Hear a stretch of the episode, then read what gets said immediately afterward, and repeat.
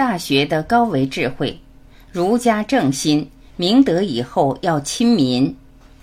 刘峰、马先蕊。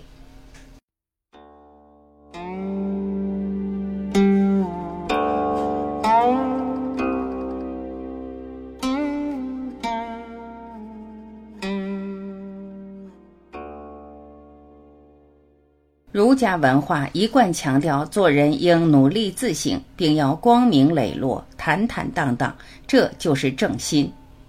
正心、诚意、格物、致知、修身、齐家、治国、平天下，这是儒家的核心智慧所在。儒家的核心智慧，明德以后亲民，福慧双修。马先蕊。我们研究儒家，要从孔孟原点开始，也就是从孔夫子个人修行的实践境遇上升到道德的最高点，以及从他的嫡传、新传弟子开始。那我们就不得不提到一本书，就是《大学》。大学之道，在明明德，所以明德就提出了心性的学问。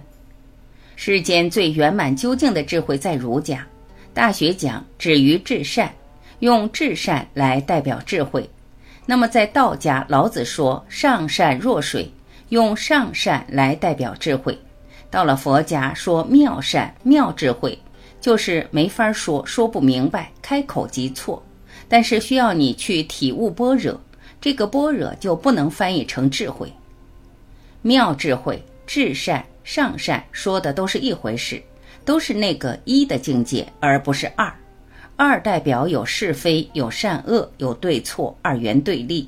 一就是回归到先天无极大道，用哪种方式都可以。儒家用的是至善，至善就是明德。所以说，儒家的核心智慧在于你明德以后要亲民。明德好比你自己看到了自己的自信，彰显你的自信就是明明德。每个人的自信本自天成，就看你愿不愿意彰显出来。彰显以后还要做一个功夫，就是亲民、服务大众、回报社会。那么你亲民了以后，这就叫福慧双修。灵光一闪即见天性，那是明德。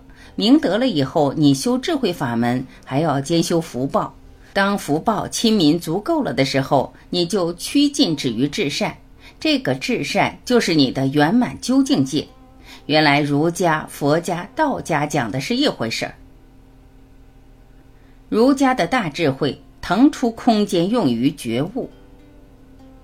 刘峰，儒学里面教了我们一整套在三维空间简单的生活规范，按照这个生活规范，我们的行为变成习惯以后，生活会变得很简单。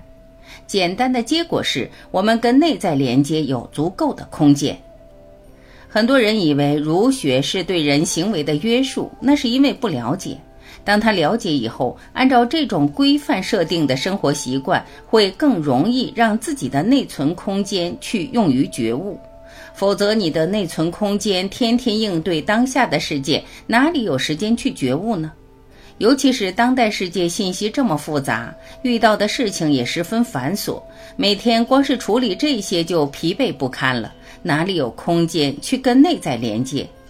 所以儒学智慧把我们的整个行为、我们的生活习性、我们的思维模式简单设定一下，让我们能腾出足够的内存空间去觉悟。如果我们不从这个点去理解国学教我们的这些行为规范的话，我们往往认为那是限制，其实不是，它里面存在着大智慧。